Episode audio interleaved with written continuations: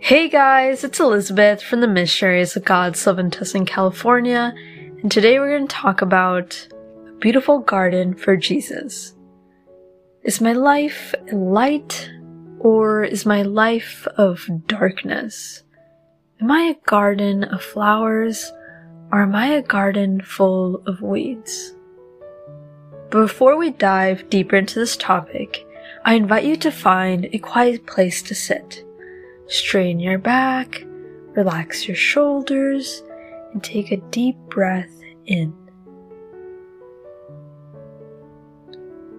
Invite the Holy Spirit to come to you. Holy Spirit, please come to me. Fill me with your presence. Allow me to feel you, if that is your will.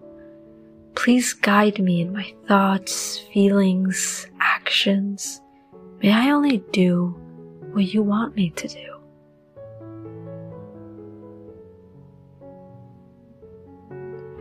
Today, we're going to analyze ourselves. How is my heart? How is my life? How is my soul? Are they full of light? Are they of darkness? Because in life, there are two things.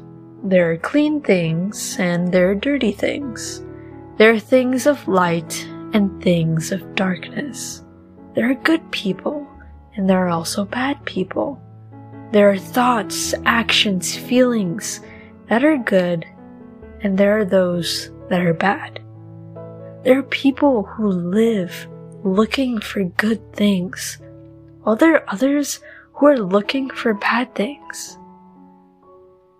But there is always a mix of good things and bad things within ourselves and in our lives in the world. The difference between a good person and a bad person is that a good person rejects the bad things in their life, those bad temptations. And they're constantly fighting to have a clean life, soul, mind, feelings, thoughts, and actions. Meanwhile, a dirty person allows their life, soul, and mind to become filthy. They do not reject the bad things in their life. They fill their life with weeds. In the parable about the kingdom of God, Jesus talks about the good seeds and the bad seeds. In Matthew 12, verses 24 through 30, it reads Jesus told them another parable. The kingdom of heaven is like a man who sowed good seed in his field. But while everyone was sleeping, his enemy came and sowed weeds among the wheat and went away. When the wheat sprouted and formed heads, then the weeds also appeared. The owner's servant came to him and said, Sir, didn't you sow good seed in your field? Where then did the weeds come from? An enemy did this, he replied. The servants asked him, Do you want us to go and pull them up? No, he answered. Because while you're pulling the weeds, you may uproot the wheat with them. Let both grow together until harvest. At that time, I will tell the harvesters, first collect the weeds and tie them in bundles to be burnt. Then gather the wheat and bring it into my barn. The Bible verse helps us understand why there are good and bad people mixed in the world. Because sometimes we ask ourselves, why are there bad people in this world? Why doesn't God eliminate those bad people? In one way or another, sometimes bad people may indirectly bring some goodness to others. However, this is another topic that we won't be diving into today. But yes, it is true that good and bad people are mixed in this life.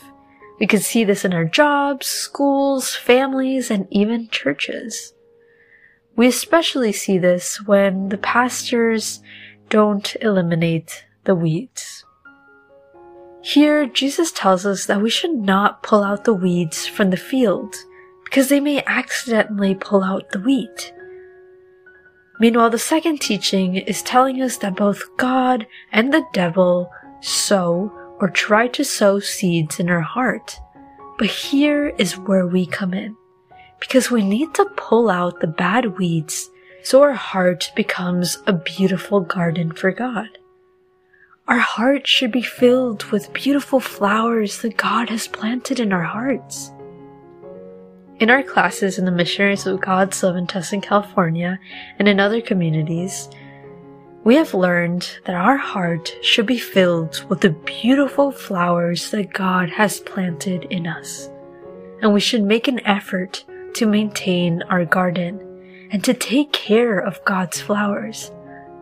Because if we don't put any effort, then our garden will be filled with weeds.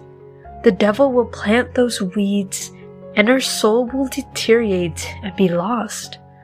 Our souls will become like the millions of souls who are filled with weeds, who are under the power of the devil. So please take care of the seeds you are planting in your heart and mind. Be cautious what you watch on television, which movies you prefer, and what you see while scrolling through social media. And also be careful who you hang out with and where you hang out. Don't lie to yourself. The devil is constantly searching ways to poison our souls and to make us fall into sin. He is more clever than you or me and he definitely has a lot more experience than any of us. This is why St. Peter's first letter, chapter 5, verses 8 through 9 reads, Be alert and of sober mind. Your enemy, the devil, prowls around like a roaring lion, looking for someone to devour. Resist him, standing firm in the faith because you know that the family of believers throughout the world is undergoing the same kind of sufferings. The devil is constantly trying to take our peace away from us. He prowls and tries to destroy our souls. But he will only achieve this if they are not praying or if they're very confident within themselves that they will be able to overcome the devil or there are others who have given their lives to the world, which they make it easier for the devil to deceive and destroy them.